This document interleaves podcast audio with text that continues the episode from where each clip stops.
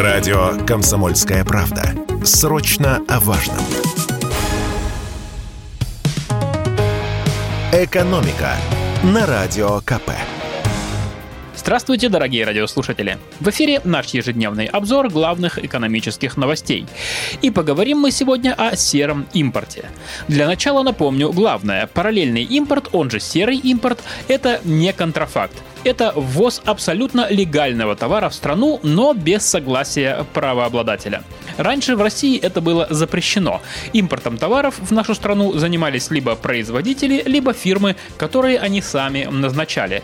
В нормальных экономических условиях это работало. Но после начала спецоперации на Украине производители начали сотнями уходить с российского рынка.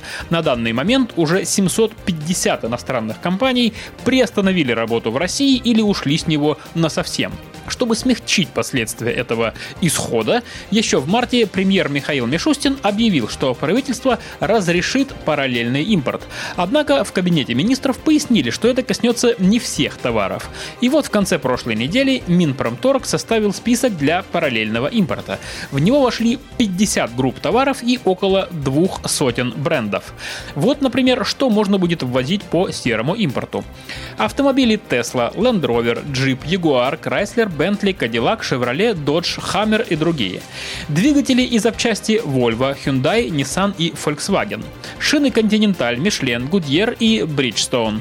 Техника Apple, Asus, HP, Panasonic, Samsung, Nokia, Sony и Intel. Бытовая техника Electrolux, Miele, Siemens и Dyson, а также игровые приставки Xbox, PlayStation и Nintendo.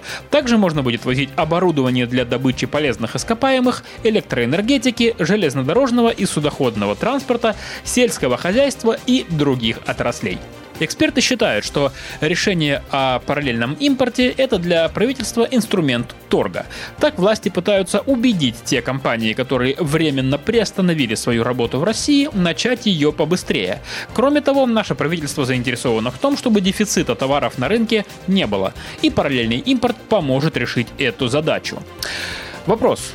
Что будет с ценами? Ведь после введения параллельного импорта айфоны, стиральные машинки Electrolux и другие товары могут поехать к нам через третьи страны. Логика подсказывает, что из-за этого они должны бы подорожать. Путь станет длиннее, посредников больше.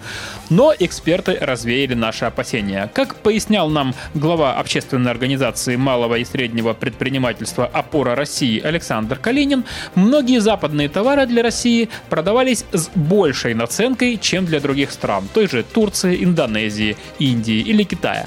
Поэтому мы сможем покупать у них те же товары, что поставлялись нам раньше, и при этом дешевле. И вот что еще интересно. Параллельный импорт был запрещен не только в России, но и в таких странах, как Либерия, Камбоджа, Тонга, Гамбия, Лесото, Ботсвана. А разрешен параллельный импорт был в США, Японии, Китае, Швейцарии, Турции, Израиле и других похожих странах по экономическому развитию. То есть тот самый параллельный импорт, который был запрещен у нас, он же под запретом в основном в странах третьего мира и давно и успешно он работает при этом в развитых странах странах. Поэтому давайте хотя бы в этом присоединимся к странам с развитой экономикой.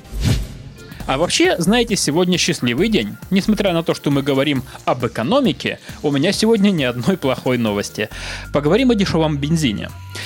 Вы заметили необычное явление? Дорожает абсолютно все, но цена бензина практически не меняется. По данным Росстата, бензин с начала года подорожал всего на 0,7%. А если брать самые свежие данные Росстата, то за неделю с 9 по 15 апреля бензин даже подешевел на десятую долю процента. К середине апреля биржевая стоимость бензина упала до минимума за два года.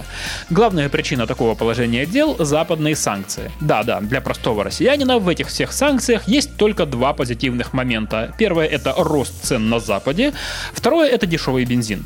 Иностранцы сейчас очень неохотно покупают российскую нефть. Она хлынула на внутренний рынок, и когда какого-то товара становится слишком много, то цена на него не растет. Но на носу посевная.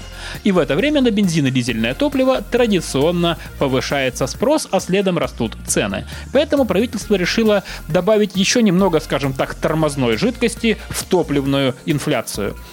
Премьер-министр подписал постановление, по которому нефтяники должны будут продавать больше топлива на биржевых торгах. Что это даст?